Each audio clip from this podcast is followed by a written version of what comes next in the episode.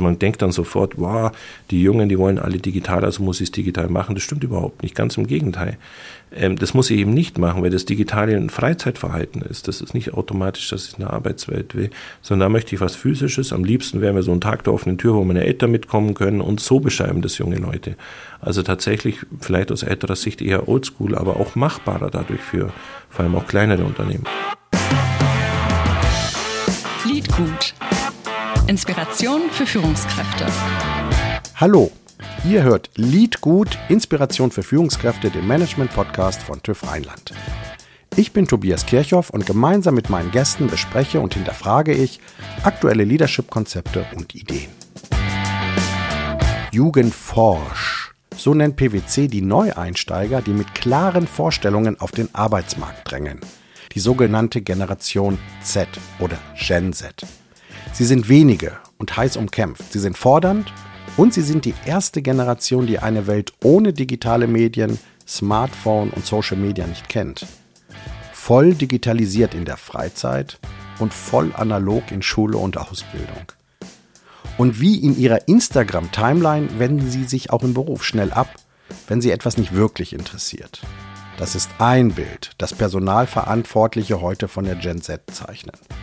Und bevor wir tiefer einsteigen, fragt euch doch mal, was euch bisher in der Zusammenarbeit mit den ganz jungen Kolleginnen und Kollegen irritiert oder überrascht hat. Mein heutiger Gast ist Rüdiger Maas. Rüdiger Maas ist Gründer und Vorstand des Instituts für Generationenforschung in Augsburg. Seine Schwerpunkte sind die Interaktionseffekte der Generation sowie Generationenmanagement im beruflichen Umfeld. Hierzu hat er auch ein Buch veröffentlicht, Generation Z für Personaler und Führungskräfte. Ich bin gespannt, was er uns über die Generation Z erzählen kann. Herzlich willkommen, Rüdiger. Hallo, grüß dich.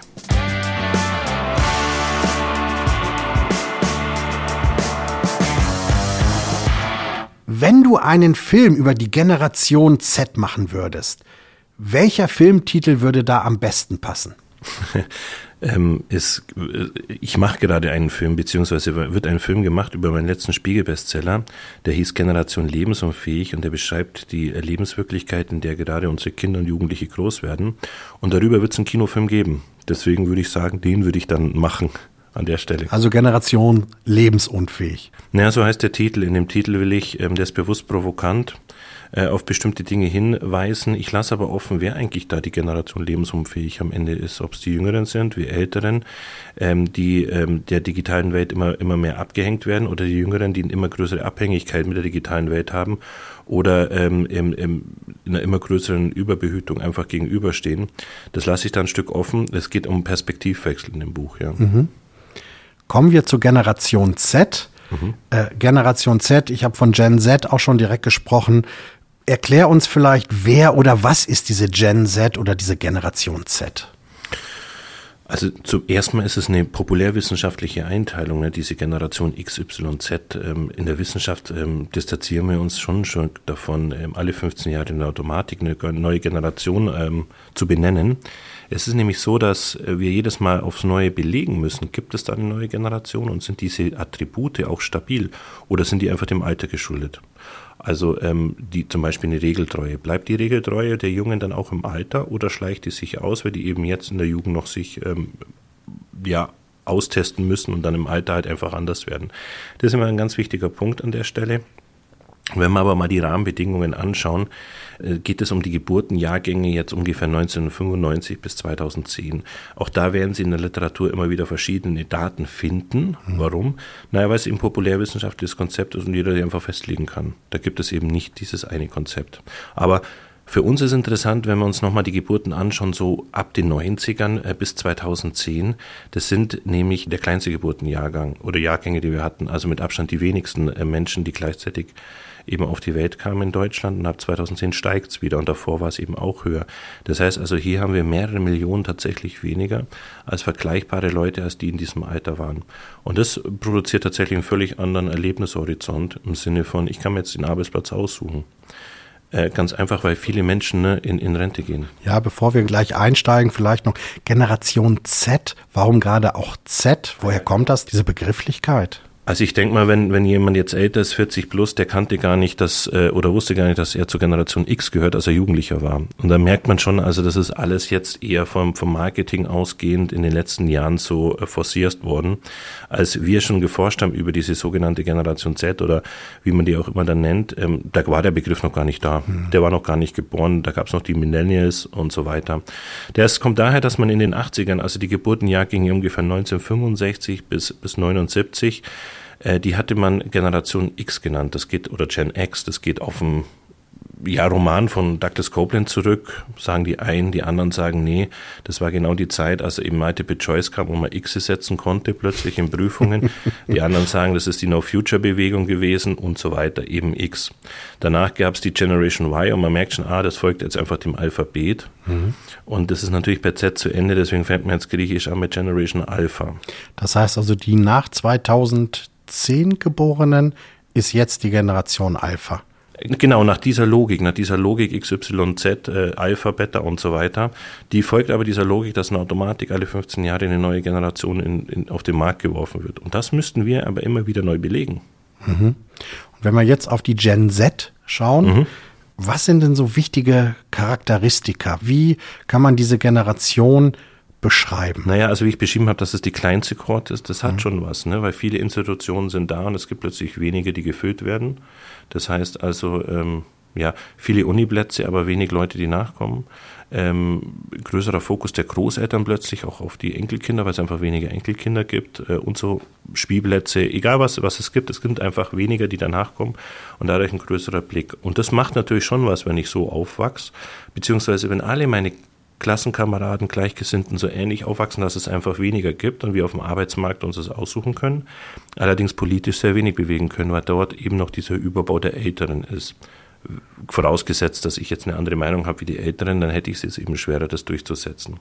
Dann, wie du eingangs richtig gesagt hast, äh, wachsen die Jungen heute auf mit der digitalisierten oder digital bespielten Welt.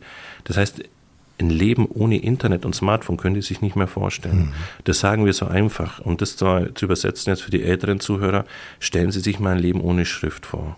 Ohne dass es Buchstaben oder Schrift gibt. Schrift ist omnipräsent. Wir bräuchten sehr viel Fantasie, um den heutigen Tag oder irgendeinen Tag ohne Schrift uns vorzustellen, weil Schrift einfach in allen Dingen steckt. Und so ist es bei den Jugendlichen. Ein Tag, nur einen Tag ohne Smartphone und Internet sich vorzustellen, dafür für die, für die meisten Menschen die Fantasie gar nicht mehr ausreichen. Hm. Wenn ich so der Logik folge, bin ich ja Generation X. Ich habe übrigens auch damals den Roman von Douglas Copeland mhm. gelesen. Mhm. Und auch da war eigentlich auch schon das Thema, dass die nachfolgende Generation nicht mehr den Wohlstand haben wird wie die vorherige, auch damals. Das zieht sich auch durch. Aber ich wollte eigentlich eher darauf hinaus, für uns waren ja damals Fernsehen, Autos, was sehr, sehr normal ist, wofür unsere Eltern damals auch noch kämpfen mussten, für die dann immer das doch eher noch was Besonderes war. Und du sagst, auch zu Recht, A, Digitalisierung und B, ja, dass sie weniger sind. Das heißt, dass man äh, schon sehr stark auf den Einzelnen dann auch zugeht. Naja, und wie du richtig sagst, das war was Besonderes, weil es einfach wenig gab oder es gab viele und wenig äh, Ressourcen, auf die man zurückgreifen kann. Dadurch ist immer in der Automatik dieses wenige einfach besonders. Wenn ich nur ein paar Schuhe habe, sind diese Schuhe besonders, einfach weil ich sonst nichts anderes habe. Jetzt heute wachsen die Kinder so gesättigt auf, dass ein mehr die gar nicht mehr glücklich macht, sondern ein weniger sofort unglücklich. Und dadurch nimmt alles Besondere auch sehr stark an Wertung ab. Mhm. Weil es einfach nicht mehr besonders ist, weil es einfach so viel davon gibt. Und wir sprechen mittlerweile von einer Art Optionsdepression. Ich habe eine so große Auswahl, dass ich gar nicht glücklich bin mit der Auswahl. Ganz im Gegenteil. Man hat so eine Art Phobo, nennt man das Fear of Best Option. Ich habe die Angst, nicht das Beste für mich ausgesucht zu haben. Und die Angst ist auch permanent da. Ich muss nicht mehr warten bis 20.50 Uhr, bis ein Film kommt. Ich kann ihn sofort anschauen. Dadurch übrigens entwickle ich auch keine Strategie, Langeweile zu kompensieren. Ich kann permanent immer aus dem Vollen schöpfen und habe eigentlich nur die Angst, ist es wirklich für mich das maximal Beste. Und so ist es auch auf dem Arbeitsmarkt. Mhm. Wenn ich mir den Arbeitgeber aussuchen kann, habe ich immer nur die Angst, also ich bin nicht froh, dass ich den Arbeitsplatz habe, sondern immer die Angst und die schwingt permanent mit, ist es wirklich für mich der beste Arbeitsplatz, den ich mir ausgesucht habe. Und deswegen bin ich auch so offen für neue Arbeitsplätze, wenn irgendwas nicht passt. Das muss man verstehen. Versucht es auch nochmal zu übersetzen. Stellen Sie mir einfach vor, Sie würden in Urlaub fahren. Ja, und da wäre jetzt ein Katalog mit ähm, zehn verschiedenen Hotels. Ne? Man sucht sich doch auch das Beste für sich passende Hotel aus, ohne dass ich jetzt die anderen Hotels schlecht finde. Dann sage ich dazu und dann sehe ich irgendwie im Internet, oh, die Bewertung ist sehr schlecht. Dann storniere ich das Hotel und nehme wieder ein anderes. So, ich suche doch für mich auch das Beste aus. Und so ähnlich geht es den Jungen, wenn sie auf den Arbeitsmarkt kommen. Und das ist für uns immer ganz schwer nachzuvollziehen, weil wir in dieser Zeit eben nur dieses eine Hotel hatten oder diese zwei. Oder in dem Fall dieser Arbeitsplatz. Darum ist es schwer für uns nachzuvollziehen, ähm, dieser Drang immer nach dem Besten. Die Jungen haben es aber nie anders kennenlernen dürfen. Ganz, ganz spannend, weil das ja ein mhm. absoluter Perspektivwechsel ist. Und ich finde, das hast du jetzt gerade sehr schön erklärt mit dem Urlaub. Vielleicht bleiben wir noch mal äh, zwei, drei Minuten bei der Gen Z, um dann auch wirklich mhm. ins Arbeitsleben rüberzugehen. Wenn ich also ja diese ganzen Optionen habe, wo ich Angst habe, die falsche zu wählen. Nicht die falsche, sondern für mich die optimal beste. Ja. Das ist nochmal ein Unterschied. Eine falsche wäre ja per se objektivierbar, aber es geht darum, dass ich nicht die maximal beste für mich ausgesucht habe. Und das ist immer so eine latente Angst, die mitschwingt. Wenn die falsche ist, kann ich ja relativ schnell für mich sichtbar machen, oh, die ist falsch, also du dich zurück, nimm was Neues. Aber etwas Tolles zu haben und immer noch das Gefühl zu haben, das ist nicht das absolut Beste, das ist das Gefühl, was Junge beschreiben. Und das ist das für uns Ältere natürlich was Perfides, weil wir das ganz schwer auch, auch greifen können. Darum geht ja. es. Und, und, und was macht das dann mit den Menschen? Was ist dann wichtig oder wie unterscheidet sich dann vielleicht auch das Weltbild, das Wertesystem von, ich sage jetzt mal bewusst, von anderen Menschen? Mir geht es jetzt gar nicht um die Generation. Ich beschreibe das immer als Depression im Paradies, weil wir ja eigentlich theoretisch alles haben. Und weil wir eben alles haben, wollen wir immer für uns das maximal Beste herausholen. Stellen Sie einfach mal vor, da ist ein Buffet mit allen Lieblingsessen in allen Variationen, die Sie haben. Sie machen sich den Teller voll und mehr als essen können Sie nicht. Mhm. Das heißt, beim ersten Bissen denken Sie schon, hei, hei, hei. Also das da hinten sei hätte eigentlich auch gut ausgesehen. Hätte ich nur diese eine Breze zur Auswahl gehabt, dann würde ich mir diese Gedanken nicht machen, die einfach da sind. Und das ist das Thema. Also wir haben, wenn man es jetzt mal objektiviert, tatsächlich hat es noch nie eine Generation so leicht gehabt auf dem Arbeitsmarkt so leicht gehabt, aus den Fällen zu schöpfen und so, so wohlbehalten aufgewachsen, wie es heute ist. Wir haben eine Handyflächendeckung von 99,7 Prozent in der Gen Z. Das hat es noch nie gegeben in der Geschichte der Menschheit, dass eine Kohorte A, ein Device hat, das sie mindestens vier Stunden am Tag nutzt, aber auch so ein Device, also in dem Fall eben dieses Smartphone, was auch mal 1000 Euro kosten kann. Früher konnte sich nicht jedes Kind ein Gameboy, ein Walkman oder ein Discman leisten, das war einfach nicht äh, möglich. Und das stellt, ist, ist heute keine Frage mehr. Klar haben wir auch Leute, die jetzt quasi sich äh, weniger das äh, leisten könnten, aber dennoch eins haben. Ne? Also bei 99,7 Prozent stellt sich die Frage einfach nicht, wer diese 0,03 Prozent sind. Was macht das mit dem Sozialverhalten? Also wenn ich eben danach schaue, eben immer für mich die optimalste, beste Lösung zu bekommen, ähm, und ich dann auf der anderen Seite über digitale Medien mich auch sehr schnell vernetzen kann, aber vielleicht gar nicht mehr den Menschen persönlich erlebe. Was macht das mit dem Sozialverhalten? Also aus der Ich-Perspektive, die ja die Jüngeren dann ähm, einnehmen, äh, zwangsläufig, es ist natürlich so, dass ich dadurch effizienzgetrieben bin. Also für alle Jungen in dieser Peer nachvollziehbar hier, der sucht sich für sich einfach die beste Option aus. Aus der Metaperspektive würden wir sofort sagen, das ist ja extrem egozentrisch. Mhm. Weil wenn alle so denken würden, dann würde ja viele Dinge gar nicht mehr funktionieren. Wenn jeder sich diese Rosinen rauspickt, dann sind gar nicht mehr viele Rosinen da. Nur muss man auch fair sein, die picken sich die Rosinen raus und sind gar nicht glücklich über die Rosinen. Das ist einfach Dinge, die uns ganz schwer fallen. Im Netz ist es wieder ganz anders. Die Netzdynamiken sind äh, wieder völlig, völlig anders gelagert. Im Netz erlebe ich jeden Tag als junger Mensch gar nicht so gut zu sein. Da gibt es immer jemanden, der besser ist, der eine mhm. größere Reichweite hat, der mehr Erfolg hat und so weiter. Wenn ich in der analogen Welt zum Beispiel von den Eltern, von den meisten Eltern für Mittelmäßigkeit oft hochgelobt werde, so, also das muss man auch dazu sagen, auch das ist die Lebenswirklichkeit der jungen Menschen. Die werden oft für banale Dinge sehr stark gelobt oder für Mittelmäßigkeiten. Und in der digitalen Welt ist es komplett umgekehrt, aber dort sind sie eben auch. Und das ist vielen Eltern gar nicht bewusst. Und in diesem Spannungsfeld wachsen die Menschen eben auf gerade. Du hast es gerade angesprochen, Eltern, die sich äh, sehr stark auch auf ihre Kinder fokussieren, spricht ja auch teilweise von Helikoptereltern macht das dann die Kinder auch äh, nochmal zu einem, oder dass sie das Gefühl haben, ein sehr begehrtes Gut zu sein? Naja, wir dürfen nicht vom Ergebnis ausgehen, äh, sondern von dem, wie es entstanden ist. Wenn ich als Kind aufwachse, dass meine Eltern immer einspringen, wenn es schwierig wird, dann lerne ich ja nie Schwierigkeiten selber zu lösen. Irgendwann merke ich auch, dass das immer meine Eltern lösen oder die Umgebung. Dadurch ist auch fast nichts, auf was ich wirklich stolz sein kann, weil das habe ja nicht ich gemacht. Hm. Das wissen wir auch von Studien von Hochbegabten, denen alles leicht fiel. Das macht die nicht glücklicher, ganz im Gegenteil. Es gab eben wenig Herausforderungen. So, und ähm, der Erlebnishorizont ist einfach ein anderer. Der Erlebnishorizont ist, wenn irgendwas nicht funktioniert, dann ist die Umgebung mitschuld nicht ich allein. Und das äh, kann zu einer erlernten Hilflosigkeit führen, weil die Umgebung ja permanent quasi dann ähm, mit involviert ist wenn was nicht funktioniert. Ähm, ich kann mal ein ganz plattes Beispiel nehmen. Die meisten Kinder heute in der Schule werden von den Eltern die Schule gefahren, vor allem in der Grundschule. Da gibt es Schulen, wo das teilweise über 80, 90 Prozent ist. So. Wenn jetzt der Lehrer schimpft, ja, du kamst zu spät, nimm mal da kommt einer zu spät, dann würde der Lehrer sagen, kannst du nicht deinem Papa oder deiner Mama sagen, früher loszufahren. Das liegt gar nicht mehr am Kind, zu spät zu kommen. Und das ist ein plattes Beispiel, das aber vielleicht ganz deutlich macht, allein der Schulweg quasi sind die Eltern mitverantwortlich, dass das Kind äh, permanent äh, oder pünktlich ankommt. Und solche Räume werden immer, äh, immer größer und wir merken das von vielen Unternehmen, die uns dann berichten, dass Praktikanten, Auszubildende oder junge Studenten dann immer wieder mitteilen, ich kann das nicht, weil mir hat das niemand gezeigt. Mhm. Das kann ich nicht, hat mir der Professor nicht gezeigt. Das kann ich nicht, das hat mir der Ausbilder nicht gezeigt. Das heißt, das ist quasi immer eine Bringschuld des anderen. Und das ist jetzt auch, ja, mal ohne Wertung. Wenn ich es nie anders kennengelernt habe, dann ist das tatsächlich ein völlig normales Verhalten. An dieser Stelle machen wir eine kurze Unterbrechung, die ich für einen Hinweis nutzen möchte. Wenn ihr Fragen, Anregungen oder eigene Themenvorschläge habt, dann schreibt uns gerne eine Mail an liedgut.tuff.com oder besucht uns auf unserer Webseite tuff.com/liedgut.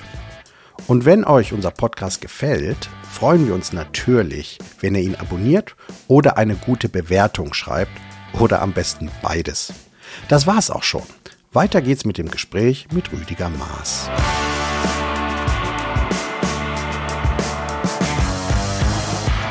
Gehen wir jetzt mal in die Arbeitswelt. Mhm. Was erwarten Jugendliche von ihrem zukünftigen Arbeitgeber? Also tatsächlich haben wir in unserer Umfrage haben 88,4 Prozent gesagt, ein angenehmes Arbeitsklima. Und jetzt kann keiner sagen, wir will ein unangenehmes. Aber das ist neu, dass ich so eine Erwartungshaltung habe. Und die ist eben dem geschuldet, weil ich mir den Arbeitgeber aussuchen kann. Also angenehm für mich. Genau, was heißt das? Was genau, heißt genau. Das ist nämlich abstrakt, nämlich das bedeutet für uns Ältere was anderes wie für die Jüngeren.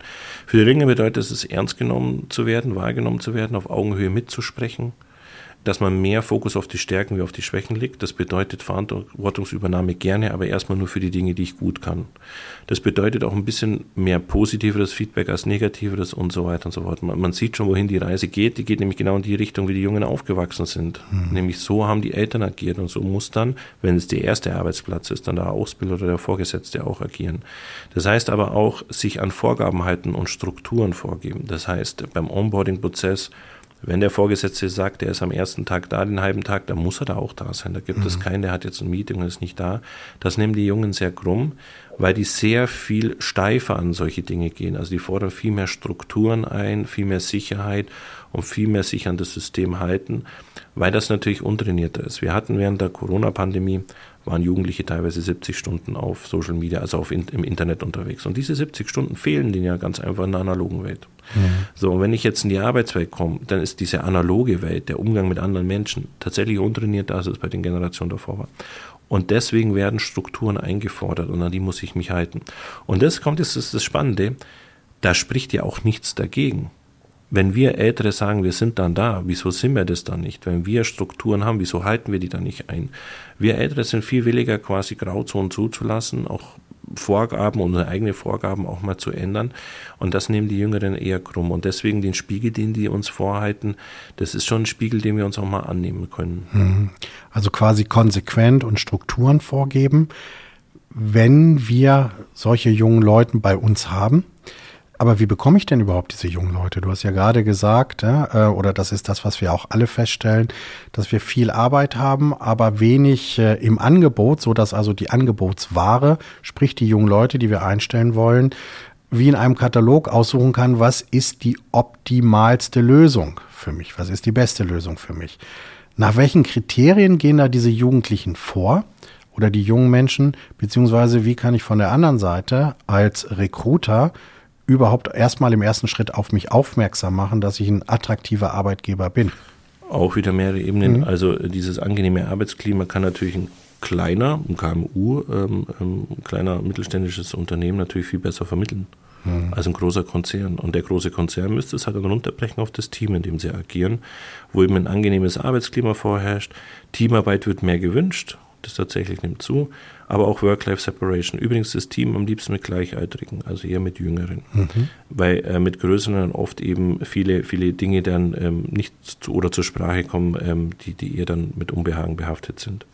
Work-Life-Separation, also eine klare Trennung, dass man kurze Arbeitszeiten ähm, hat oder, oder diese auch einhält, ein strukturiertes Arbeiten, das sind all die Dinge, die die eben einfordern. Wir wissen von ähm, Akademiker, also die, die einen Hochschulabschluss haben, dass die äh, lieber zuerst mal auf Kununu schauen, zum Beispiel auf Bewertungsportale, bevor sie auf die Homepage gehen. Das machen jetzt Menschen, die äh, aus einer Lehre kommen, weniger stark tatsächlich.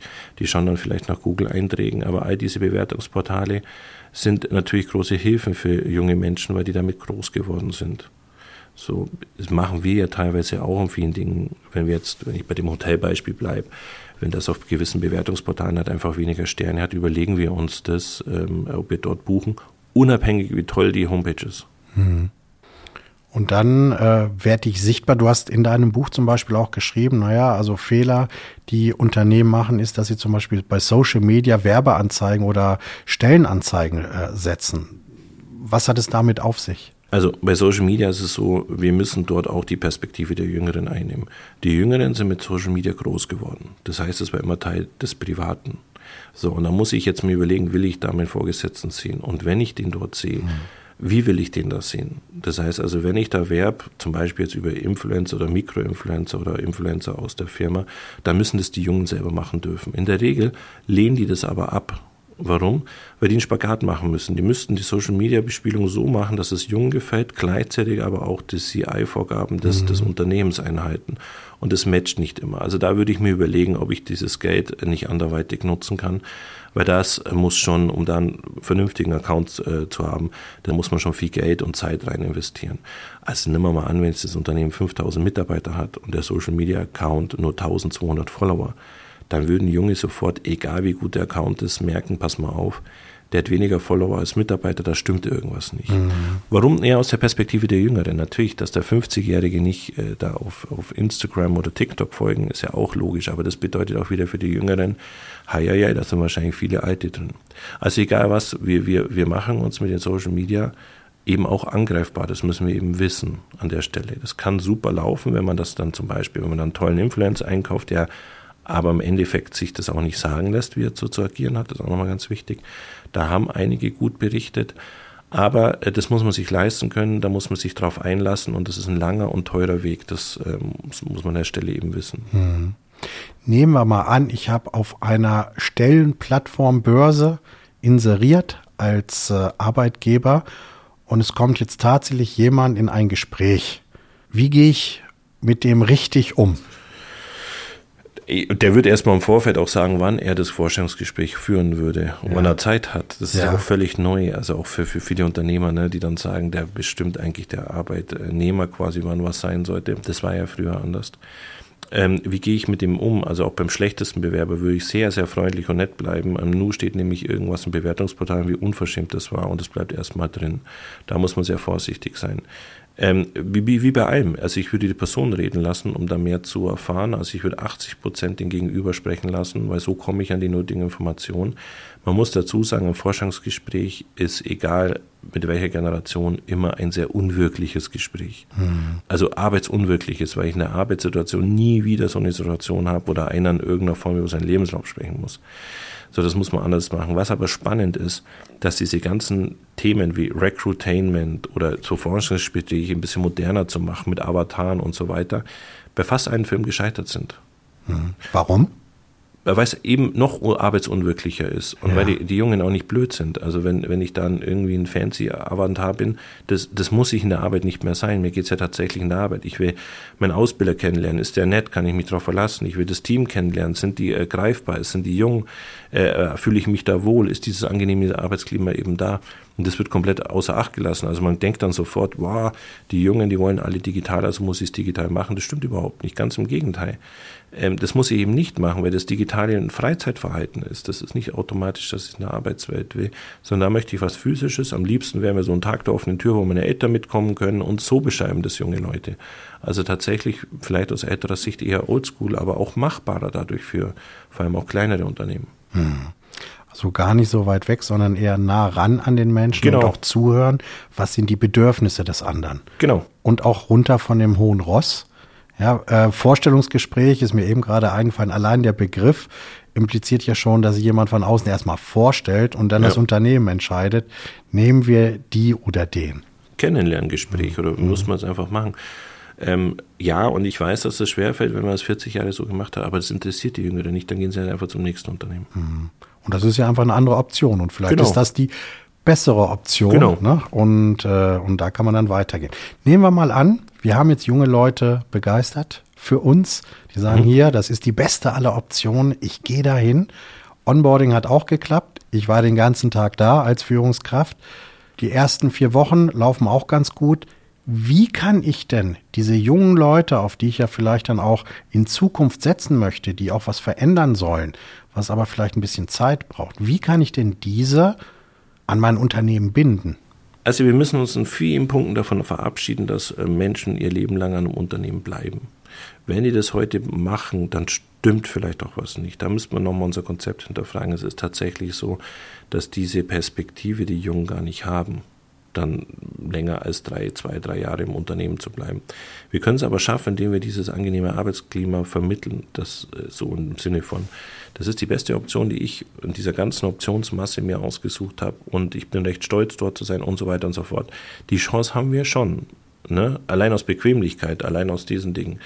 Aber diese Utopie, dass da jemand unendlich lang bleibt, ähm, da müssen wir uns tatsächlich von verabschieden. Ja, nehmen wir mal an, äh, dass jemand dann kündigt nach, sagen wir, drei oder vier Jahren und auch gar nicht im Groll, sondern dass er einfach sagt, so, ich gehe jetzt weiter, mhm. ich gehe jetzt den nächsten mhm. Schritt. Ist es da sinnvoll, dann aktives Offboarding zu machen, also dass, dass er eine gute Erinnerung ja, behält ja. und äh, dass er dann wiederum bei Kununu oder wo auch immer sich positiv äußert? Die meisten, die dann so gehen, machen das nicht, sondern nur die, die gekündigt werden. Also das machen ja. in den Bewertungsportalen schreiben ja eigentlich nur Leute, die irgendwie zornig sind oder emotional mhm. negativ behaftet. Sich einen Guten zu trennen, ist immer eine Empfehlung, mhm. egal in welchem Alter. Das kann ich äh, nur empfehlen. Also ja, das wäre schon sinnig, immer einen Guten auseinanderzugehen. Ja, okay. Aber es geht ja nicht nur, wenn wir jetzt wieder Generation Z nehmen, es gibt ja andere Generationen, wie schafft man das denn im Generationenmanagement äh, während der Arbeit im Team? Du sagst, die Generation Z arbeitet lieber untereinander, weil sonst vielleicht auch Unsicherheiten entstehen. Es wird aber immer Situationen geben, wo sich eben eine Generation nicht separieren kann oder eine Gruppe mhm. separieren mhm. kann. Wie kann denn so ein Management funktionieren?